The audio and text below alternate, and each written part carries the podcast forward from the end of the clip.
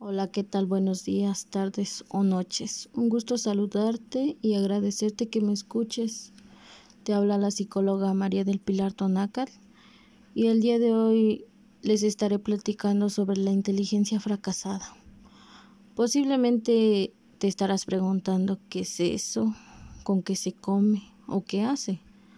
Bueno, tal vez todos tengamos un concepto de lo que es la inteligencia y hasta a lo mejor algunas veces hemos echado de menos la nuestra y consideramos que como individuos unos son más inteligentes que otros.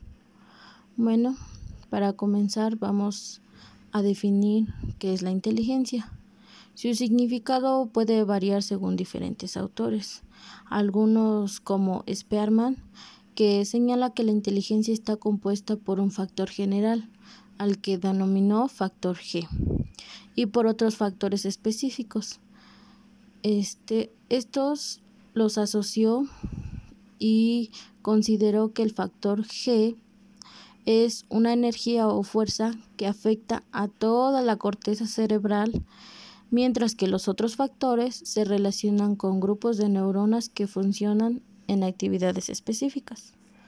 Por otro lado tenemos a Churzon, que también planteó que la inteligencia funciona a través de factores y estos de, actúan de forma independiente y se relacionan entre sí para realizar alguna tarea. Mm, el psicólogo Cattell otorgó una gran importancia a dos componentes comparativamente independientes, a los cuales denominó inteligencia cristalizada y este es el conocimiento del mundo que a través de él obtenemos una enseñanza y un aprendizaje.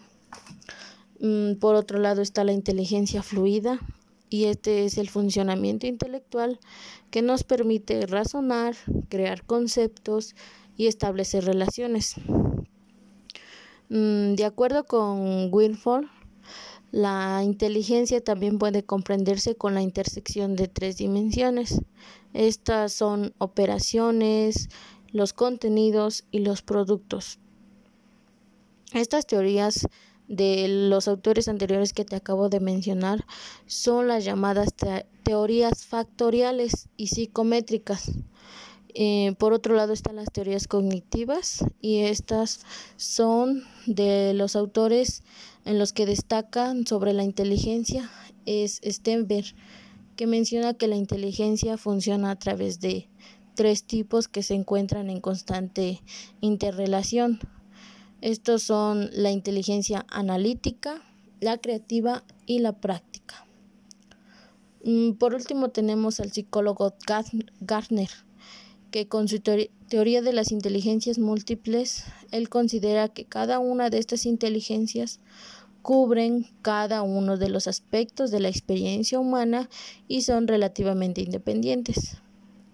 Bueno, en conclusión, la inteligencia se puede considerar como una capacidad mental donde intervienen constructos psicológicos a través de funciones estrictamente como son físicos sensoriales y motoras de un individuo. Pasando a nuestro tema de inicio, la inteligencia no solamente es un constructo teórico y aislado, pues hoy en la actualidad ya es se considera así, ¿no? La inteligencia posee o no posee inteligencia, es, es, es lo que consideramos. Entonces, por el contrario, tenemos que saber aplicarla en nuestro día a día y con ella nos será mucho más fácil obtener aquello que queremos o buscamos y no dejarla solamente a, a, a lo que consideramos hasta ahora que es. Bueno, sin embargo, la, la realidad es que la inteligencia es una aptitud aplicada, eh, cuyo fin es desenvolvernos con soltura y así lograr un éxito con nuestro entorno. Pero, ¿de qué nos sirve poseer un alto coeficiente intelectual o una magnífica capacidad numérica si somos incapaces de manejar nuestra propia inteligencia y aplicarla en la vida diaria? Es por ello que la verdadera inteligencia es la que acciona, ¿sí? Aquella que no solo posee información ni habilidades, sino que además se emplea para obtener un triunfo. Cuando digo inteligencia fracasada, no solamente hablo de la ausencia de conocimientos o de aptitudes, por el contrario, la inteligencia fracasada es el no saber reaccionar ante cualquier motivo, no aplicarla adecuadamente a nuestra realidad. Eso es a lo que yo me refiero con la inteligencia fracasada.